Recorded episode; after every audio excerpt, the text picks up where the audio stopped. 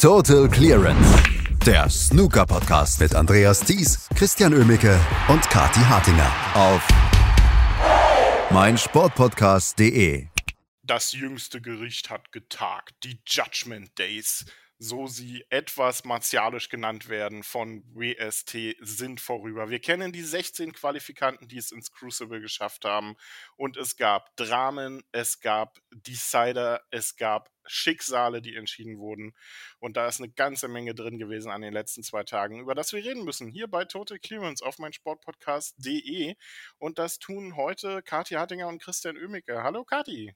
Guten Morgen, Christian. Ich weiß nicht, wie es dir geht, aber ich habe eine wunderbar gute Laune nach diesen Judgment Days.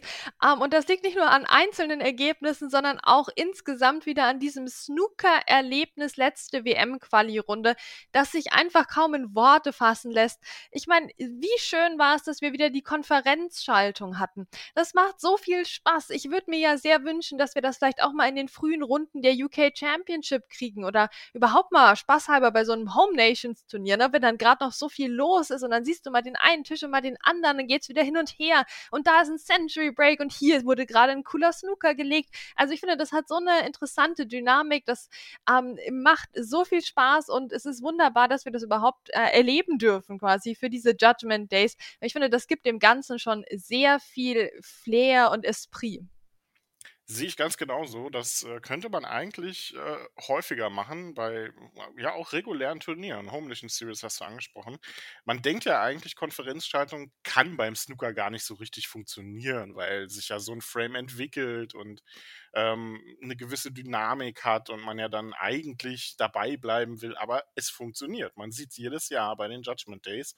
Und es hat eine, eine eigene gewisse Dramatik ja auch, weil wenn man dann nur die Konferenz verfolgt, ähm, dann wird man ja auch immer wieder abgeholt bei den anderen Matches, wenn man, äh, statt dass man irgendwie den, den Live-Score jetzt ständig verfolgen muss. Also es hat schon was, äh, was Positives, äh, wenn auch vielleicht nicht unbedingt für die Nerven der Zuschauer. Ja, klar, ja klar. Weil dann bist du wieder am Zittern und dann schaust du, meine Güte, wann kommt denn wieder mein Tisch endlich dran, ja?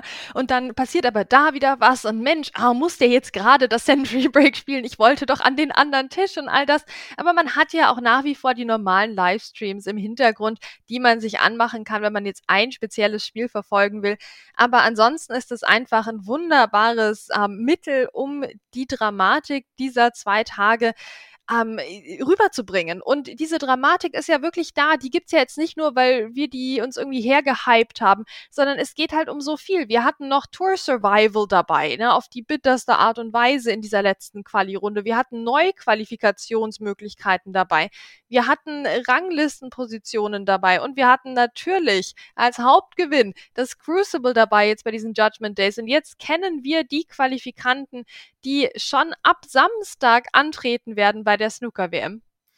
Genau, und dann lass uns doch auch einfach mal über die 16 Qualifikanten sprechen. Zwei Tage war es auf Hochtouren gelaufen, diese Judgment Days, diese Entscheidungen. Und wir fangen mal mit dem vorgestrigen Tag an, denn da gab es vielleicht etwas weniger Dramatik als dann gestern Abend. Aber ähm, das heißt ja nicht, dass es gar keine gab. So zum Beispiel für mich mit das, äh, das Match dieser Qualifikationsrunde. Wir haben es uns ja vorher gedacht. Ricky Warden gegen Tapchai Onu. Am Ende ging es 10 zu 9 aus für einen danach ähm, sichtlich erleichterten Ricky Warden, der, glaube ich, selber nicht so ganz damit gerechnet hat, dass er es durch die Quali schafft.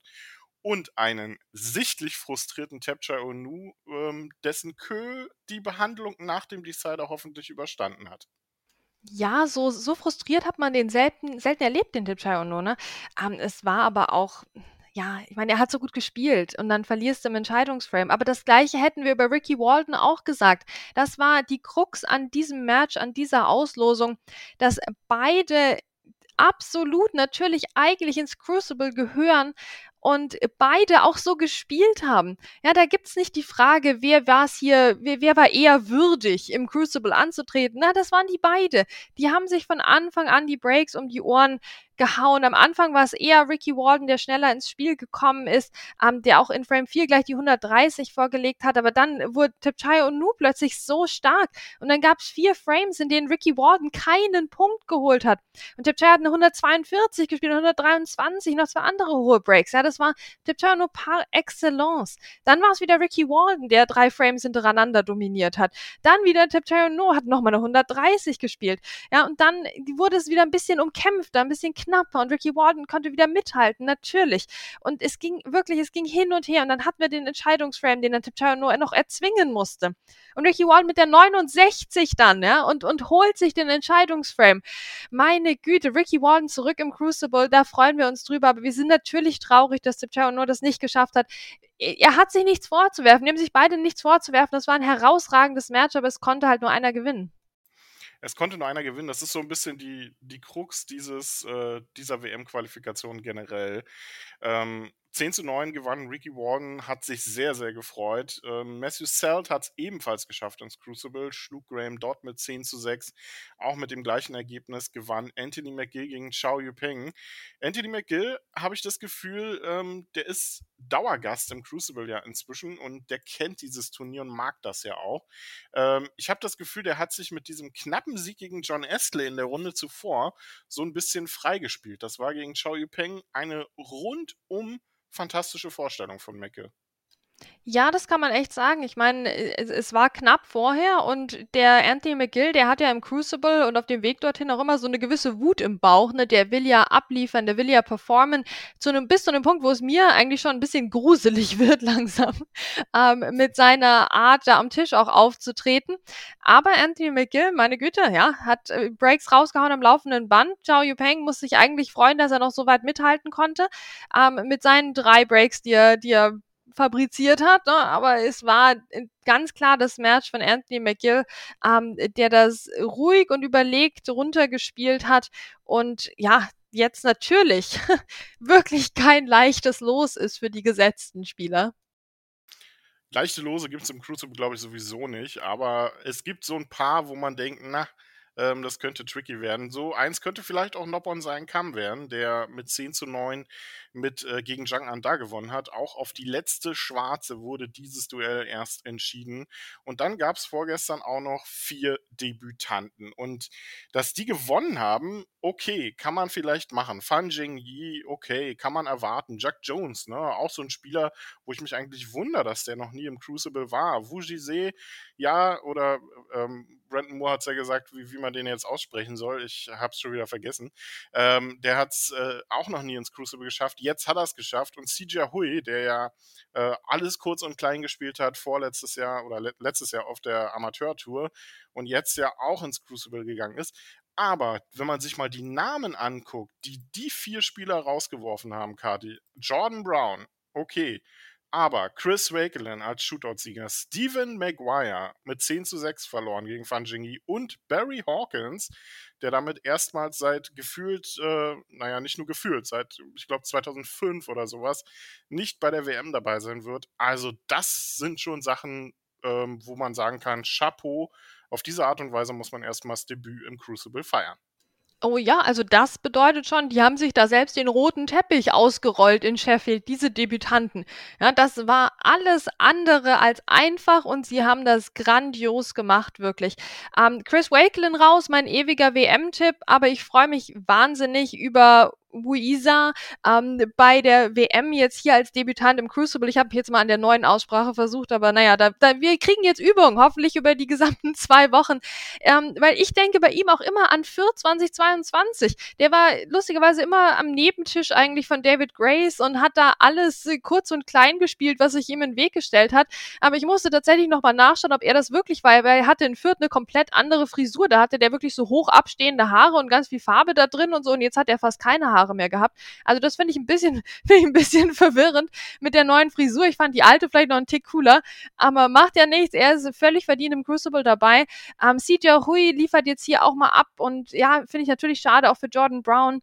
Ähm, Barry Hawkins, also meine Güte, den hättest ja fast wieder tippen können fürs Halbfinale. Ne? Jetzt muss, muss ich mir einen neuen Tipp überlegen. Christian hätte gesagt, ja, der Barry Hawkins, das muss ja klappen. Aber nee, Jack Jones behält die Nerven. Also vielleicht die größte Überraschung noch von allen. Und ja, dass Stephen Maguire das jetzt nicht schafft in der letzten Runde, Gut, das kann halt mal passieren, weil es ist halt nach wie vor Steve Maguire und Fan Yi hat über die Jahre ja auch gelernt, so jung er auch noch ist, ähm, äh, da die Nerven zu behalten und cool zu bleiben. Und das ist nun mal so, so wichtig am Judgment Day. Ähm, und jetzt haben wir auch ihn im Crucible dabei. Also so viele Debütanten, das macht ja auch immer richtig viel Spaß. Und das sind ja vor allem welche, die jetzt gerade auch in der letzten Quali-Runde gezeigt haben, dass sie unter Druck gut abliefern können.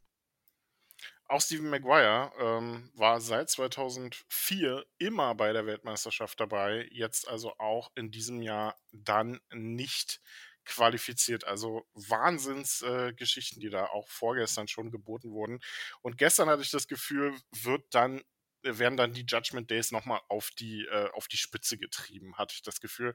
Wir hatten gestern alles. Wir hatten äh, Matches, die äh, zwischendurch äh, abgesagt wurden ähm, beziehungsweise beendet wurden nach vier Frames, sprechen wir gleich drüber. Wir hatten ein fantastisches Break-Festival zwischen äh, zwei Spielern, die beide unbedingt ins Crucible wollten. Am Ende hat es nur einer geschafft. Wir haben dramatische Entscheidungen gehabt, die einen Spieler von der Main Tour runtergeworfen haben, den, der dort lange, lange hingehört hat wir haben deutliche Matches gehabt. Wir haben alle, also gestern war, hatte ich das Gefühl, nochmal alles geboten, was diese Qualifikation ins Crucible ausmacht. Ja, und ohne jetzt despektierlich sein zu wollen gegenüber den Spielern am ersten Judgment Day, einfach rein von den Matchverläufen und den äh, großen Geschichten her war ich sehr froh, dass das jetzt auch der zweite Tag war, weil das war einfach nochmal eine Steigerung, ähm, auch mit allem, was wir da am Tisch gesehen haben. Und es hat sich sehr gelohnt, da schon früh einzuschalten, denn es ging fulminant los gleich an diesem zweiten Tag. Man könnte ja meinen, okay, nach dem ersten Judgment Day, na, jetzt erstmal, ja, jetzt, jetzt erstmal in Ruhe Mittagessen und dann Snooker einschalten. Nee, nee, nee, weil es ging los mit einer 146 von Ryan Day im ersten Frame. Ja, das ist doch uns Ryan. Wie Rambo hat er sich da durchgespielt. Einmal pink, sonst immer schwarz. Zack, 146, neues höchstes Break. Das kann jetzt nur getoppt werden, natürlich natürlich durch eine 147. Ähm, mal schauen, ob das klappt im Crucible. Das wäre ja auch ein guter, eine gute Motivation nochmal für die Herren, die da am Start sind, jetzt noch das Maximum Break auch zu spielen, um dem Ryan das wieder abzuknöpfen. Aber mal gucken, vielleicht spielt ja auch der Ryan Day selbst eins, weil er war blendend aufgelegt gegen Scott Donaldson. Ja der schon mit gesundheitlichen Problemen während des Matches wohl zu kämpfen hatte. Ne? Also der, man, also manche behaupten auch, sie hätten das gesehen im Livestream. Also ich will da jetzt auch gar nicht ins Detail gehen quasi, aber ja, er sah wirklich nicht wie der Scott Donaldson aus, der die Runde vorher so gut gewonnen hatte, ne, und der so überzeugt hat auch in dieser WM-Quali und ich hatte mir schon wirklich ein Ausrufezeichen neben seinen Namen auch gemacht, weil ich freue mich immer, wenn der abliefert, weil er kann so gut und, und macht es dann doch nicht oft genug mit diesem äh, fantastischen Snooker. Und ja, jetzt ähm, musste er leider im ersten Mid-Session-Interval schon aussteigen und das Match beenden, aufgeben, ähm, weil er wohl mit so einem Tremor zu kämpfen hat. Und ja, wie gesagt, also ich würde auch sagen, man hat es ein bisschen gesehen, ähm, sogar im Stream. Und am Tisch wird das eine absolute Qual gewesen sein, brauchen wir gar nicht drüber diskutieren, weil sonst würdest du ein WM-Quali-Match in der letzten Runde auch nicht aufgeben. Ähm, selbst beim Rückstand von 0 zu 4, wir haben am Tag vorher gesehen, dass sowas locker aufgeholt werden kann. Es sind lange Matches, aber wenn du da schon aufgeben musst, dann ist wirklich einiges im Argen und da können wir dem Scott Donaldson nur alles Gute wünschen.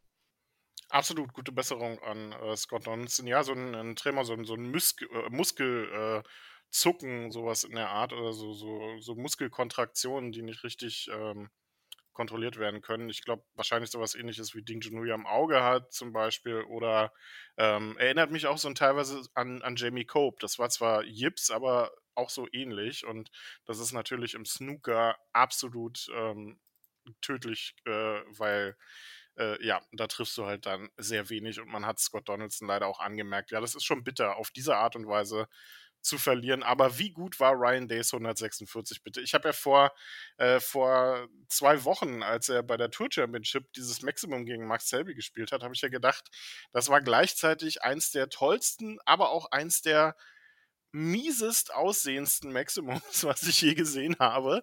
Also wenn ein Spieler das kann, dann Ryan Day und gestern die 146, das passt wieder so wie die Faust aufs Auge und jetzt dann, wahrscheinlich spielt er dann im Halbfinale der WM irgendwie nochmal ein Maximum oder so, das wäre doch was.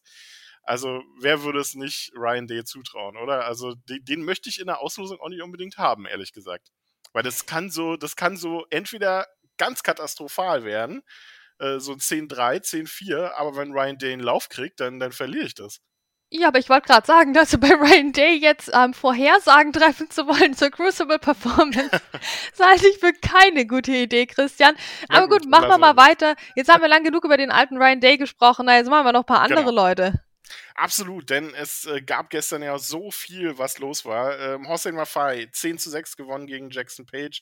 Sah zwischendurch eigentlich auch wieder aus, als wenn er alles kurz und klein prügeln möchte. Aber eigentlich war das ein gutes Match vom Iraner, der damit zum zweiten Mal in Folge dabei ist. Elliot Slesser gewann 10 zu 5 sehr sicher gegen Zhu Long.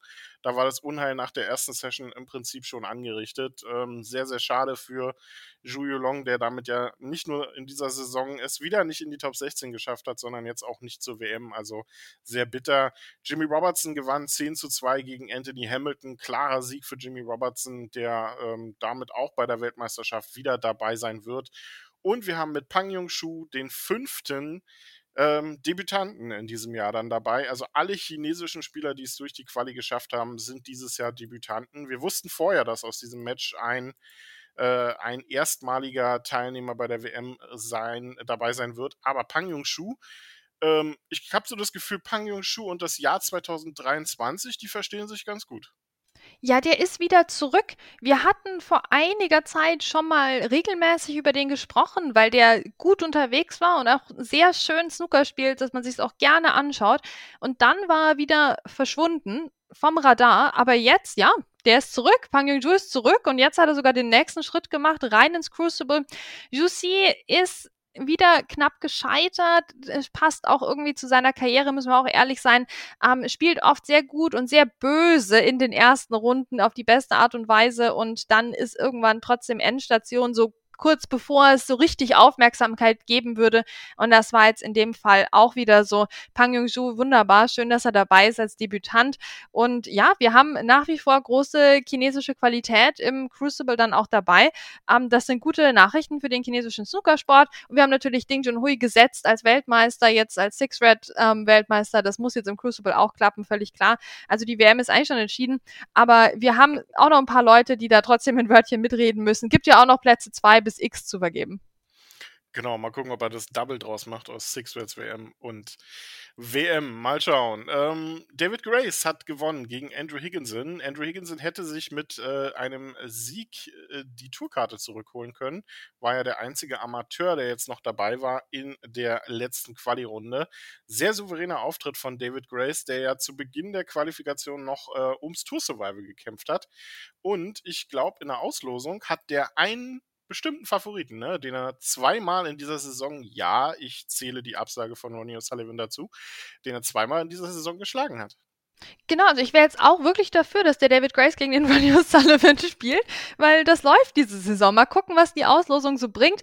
Aber ja, was hat das Spaß gemacht gestern? Christi Christian, endlich darf ich drüber reden. Endlich darf ich drüber reden. David Grace im Crucible zum zweiten Mal. Ja, er ist nämlich kein Debütant, weil er war ja schon mal da bei der Jubiläumsausgabe vor ein paar Jahren. Und wir wissen alle, wie viel ihm das bedeutet, weil er ist ja nicht nur Snooker-Spieler. David Grace ist ja auch einfach ein riesen Snooker-Fan und er wird sich wie ein kleines Kind an Weihnachten oder ein großes Kind an Weihnachten freuen. Ähm, denn er, er ist da wieder dabei bei diesem ganzen Festival, bei dieser Show. Also es steht eigentlich schon fest, wer diese WM im Crucible am meisten genießen wird und das ist David Grace und das völlig zu Recht, weil ein Breakbuilding hat ja gestern gezeigt, wann auch immer der ähm, die Konferenzschaltung an diesem Tisch war. Ich war so stolz, ich war so glücklich, weil der einfach so gut gespielt hat. Der David Grace hat den Andrew Higginson wirklich nicht ins Spiel kommen lassen so richtig, hat den immer auf das Distanz gehalten und so dann dieses Spiel auch mit 10 zu 5 souveränst nach Hause gebracht. Mit, wie gesagt, tollen Breaks, aber auch tollen Safeties und dann mit ganz viel Stil am Schluss, ne? Die letzten vier Frames, eine 96 von David Grace, dann eine 125 von Andrew Higginson, der nochmal gezeigt hat, warum er in diese letzte WM-Quali-Runde gehört hat. Und dann aber der Schlusspunkt. 121 von David Grace und 120 von David Grace. Zwei Century Breaks in Folge und dann bist du im Crucible. Boom! Man hört so ein bisschen raus. Ich habe das Gefühl, du magst ihn ein bisschen, den David Grace. Ähm, merkt man gar nicht eigentlich. Also bist sehr neutral unterwegs. Subtil. ja, also tolle Qualifikation, ne? Und äh, dafür, dass er zu Beginn noch mit dem Tour Survival zu kämpfen hatte, was wir jetzt an den Judgment Days, bis auf einen Fall, über den wir gleich reden werden, jetzt nicht so wirklich mehr als Thema hatten. Ähm, also, das ist schon, ist schon gut. Also, der wird im Crucible vielleicht dann auch mal, endlich hat er im Crucible schon mal ein Match gewonnen, Kati. Das wäre doch dann mal für dieses Jahr so ein Stil, oder? Das wäre wunderbar, wäre ich sofort dabei, Christian. Ähm, er hat sein Debütmatch nicht gewonnen. Gegen Kyron Wilson war das damals. Ich saß in den Presseplätzen ganz, ganz nah am Tisch. Ähm, und David Grace hat da eigentlich einen guten Auftritt hingelegt. Ich würde sagen, es war wirklich ein, auf, auch auf neutraler Ebene gesehen ein, ein, sehr gutes Debüt, weil er mitgehalten hat, aber er kam nie so richtig ran an Kyron Wilson, weil der doch ihn immer dann wieder so zwei Frames entfernt gehalten hat über das ganze Match hinweg eigentlich. Und so hat er das nicht gewonnen, aber sich gut verkauft verkauft und jetzt ist er zum zweiten Mal da, hat die Erfahrung, ist schon zweimal diese Treppe runtergelaufen und ja, jetzt freuen wir uns einfach über mehr, aber ich habe da gar keine Erwartungen, sondern ich, ich mache das genau wie er. Ich freue mich jetzt einfach auf dieses Match, weil das ist eine Belohnung. Ja, das ist eine Belohnung, im Crucible spielen zu dürfen. Ähm, und alles, was jetzt kommt, wird einfach grandios. Dann warten wir mal ab, auf wen er in äh, der ersten Runde treffen wird. Die Auslosung gibt es ja dann nachher, ich glaube, wenn wir jetzt aufnehmen, so in knapp einer Stunde ähm, werden wir wissen, wer gegen wen spielt. Aber über zwei Matches müssen wir noch sprechen und die hatten es in sich. Ähm, es gab zwei Spieler gestern, äh, da hat, dachte ich zwischendurch, da dieses Match hat eigentlich keinen Sieger verdient, denn äh, nee, sagen wir es so, hat eigentlich zwei Sieger verdient. Ich wollte gerade sagen. ähm, hat keinen Verlierer verdient, das war's. Äh, äh, Matthew Stevens gegen David Gilbert. Was war das denn für ein Break-Feuerwerk, was die beiden da gestern abgeliefert haben? Ich habe immer das Gefühl gehabt, David Gilbert will Matthew Stevens unbedingt irgendwie abschütteln, hat es aber einfach nicht geschafft. Und Matthew Stevens, der wollte sich, glaube ich, nochmal beweisen, dass er nochmal ins Crucible kommen kann. Hat nicht ganz gereicht am Ende, aber bitte, es gab nur einen Frame, in dem es kein hohes Break gab. Also fantastisches Match. Ja, das hat man sich schon gerne angeschaut. Da war auch die Konferenzschalte sehr, sehr oft und sehr, sehr lange, manchmal zum Leidwesen von David Grace-Fans, ne, der eben auch tolle Breaks gespielt hat. Aber ja, gut, das war wirklich herausragend, dieses Match am gestrigen Tag weil es so ein, so ein munterer Schlagabtausch war. Das war eigentlich wie dieses Tiptoe No Match gegen Ricky Walden am Tag vorher. Das war ein bisschen das Pendant dazu. Ähm, die haben sich nichts gegönnt und dann doch wieder alles, weil dann haben sie sich wieder eine Chance liegen lassen und dann zack, lange Einsteiger, ab geht's, Break Festival. Ähm, sehr viele Century Breaks haben wir auch gesehen ähm, äh, von beiden Seiten. Also das war äh, absolut sehenswert. Also dafür gehst du auch zur WM-Quali und dafür war auch äh, sehr viel los in den, auf den Tribünen. Und ja, zu Recht. Ich meine, das war ein Match, das, das hätte ich auch gerne im Crucible gesehen. Absolut. Jetzt äh, werden wir David Gilbert aber im Crucible sehen, der dort auch schon mal im Halbfinale war. Ob er eine Rolle spielen kann für den Titel, wage ich jetzt mal zu bezweifeln. Aber er wird sicherlich einer der Spieler sein, die in der Auslosung nicht unbedingt auf dem Wunschzettel bei den 16 Gesetzten sein werden. Und dann kommen wir jetzt mal zum absoluten Drama gestern. Ähm, und das ist vielleicht ein Match, äh, wo man das sagen könnte, was äh, ich eben gesagt habe, dass es keinen Sieger verdient gehabt hat. Denn zwischenzeitlich dachte ich, meine Güte, was spielen die da für ein naja, sagen wir mal, nicht so schöne Sachen zusammen. Ähm, es wechselten sich fantastische Breaks mit äh, sehr, sehr zähen Frames ab ähm, zwischen Joe Perry und Mark Davis, die beide sehr, sehr viel mit dem Druck zu kämpfen hatten, hatte ich das Gefühl. Mark Davis natürlich nochmal auf eine ganz andere Art und Weise, weil es um seine Tourkarte ging. Er muss er hätte es ins Crucible schaffen müssen, um diese zu erhalten. Er hat am Ende mit 9 zu 10 verloren gegen einen Joe Perry, der danach so ein bisschen in sich zusammengebrochen ist. Ähm, die beiden sind ja auch sehr gut befreundet. Ähm, das Match lässt sich eigentlich mit einem kurzen Satz zusammenfassen. Wenn ich drei Frames auf denkbar ungünstigste Art und Weise auf Schwarz verliere, dann verliere ich meistens auch das Match. Ja, und ein, einer dieser ungünstigen Frames war eben der Entscheidungsframe, den der Mark Davis auf Schwarz verloren hat. Oder sollen wir sagen auf Pink, Christian, sollen wir sagen auf Pink, weil das war eben der Ball der Bälle. Ähm, ich kann gerade gar nichts Pinkes mehr sehen eigentlich. Ja, Mark Davis spielt eine 55 im Entscheidungsframe und verschießt dann Pink und ja, machbar war sie, oder? Also für nicht für mich, aber, aber für den Mark Davis eigentlich schon. Und dann muss Joe Perry halt abräumen und macht das. Und es tut ihm weh, es tut uns weh. Ähm, die beiden sind befreundet. Niemand wollte diese Auslosung. Niemand wollte, dass es für Mark Davis jetzt noch ums Tour Survival ging, sogar in der letzten Quali-Runde. Aber es war so und man hat es ihnen die ganze Zeit angemerkt. Eigentlich wusste man schon nach sehr wenigen Frames, dass das das äh, längste Match werden würde an diesem Tag. Und so war es dann auch, ne? obwohl die beiden jetzt nicht an sich nicht langsam gespielt haben. Ne? Wir hatten jetzt nicht diese Anthony Hamilton 40 Sekunden pro Stoß, sondern wir sind hier gut bei 25 Sekunden pro Stoß. Aber trotzdem, ne, das war ein unglaublich intensives Match, ein unglaublich um, umkämpftes Match und Joe Perry hat es gewonnen und da müssen wir natürlich gratulieren. Joe Perry, willkommen im Crucible. Natürlich für ihn eine super Leistung und der hat auch im, in der jüngeren Vergangenheit sehr gutes Snooker gespielt. Ne? Der blitzt immer mal wieder auf mit solchen Runs und jetzt hat er wieder einen und das verdient absoluten Respekt. Aber gleichzeitig natürlich sehr bitter für Mark Davis und seine Fans. Ähm, trotzdem muss man jetzt festhalten, ja, okay, er hätte sich auf der Tour halten können mit einem Sieg hier, aber er ist jetzt nicht von Joe Perry im Alleingang von der Tour geschmissen worden, sondern es ist die Performance der letzten zwei Jahre, die nicht gut genug war. Da, das definitiv, das äh, will ich gar nicht, äh, will ich gar nicht bestreiten. Ähm, das kommt nicht von ungefähr, das ist äh, schon ganz klar. Ähm, es ist gestern, dieser, dieser Decider war einfach, ähm, ja, so eine, so ein Roundup nochmal vom gesamten Match. Ich meine, Mark Davis hat sich immer wieder zurückgekämpft. Nach 2 zu 5 Rückstand ähm, hat er sich wieder zurückgekämpft. Er hat äh, die Frames 14 und 15 jeweils auf schwarz verloren. Äh, Frame 14 auf denkbar blödeste Art und Weise, als er selber Pink verschossen hat. Äh, Perry dann Pink auch nicht lochte, die dann aber als Flug fiel ähm, und Perry dann auch schwarzlochen konnte zum Frame-Gewinn. Er hat sich wieder zurückgekämpft, äh, lag dann mit 9 zu 8 in Führung. Perry erkämpft sich den Decider und dann kam dieser, ja, diese Pinke, über die er sich, glaube ich, lange, lange noch wird ärgern. Ähm, der gute äh, Mark Davis. Joe Perry ist im Crucible dabei und Mark Davis fällt von der Tour, es sei denn, er qualifiziert sich über die Q-School oder es passiert in Richtung der Suspendierung noch ein bisschen was. Da wissen wir die Ergebnisse während der, Weltmeister während der Weltmeisterschaft wahrscheinlich. Aber ähm, die interessanteste Statistik dazu ähm, oder den, den sinnlosesten Fakt dazu, den ich gehört habe, ist, dass es jetzt erstmals in der Snooker-Geschichte eventuell keinen Spieler auf der Tour gibt, der Davis heißt. Das ist schon krass. Das ist schon krass. Ich meine, in der Geschichte des Snooker, das sind auch wieder die Fakten, dafür muss man Twitter einfach lieben. Ich glaube, Kai war das, der das gepostet hat.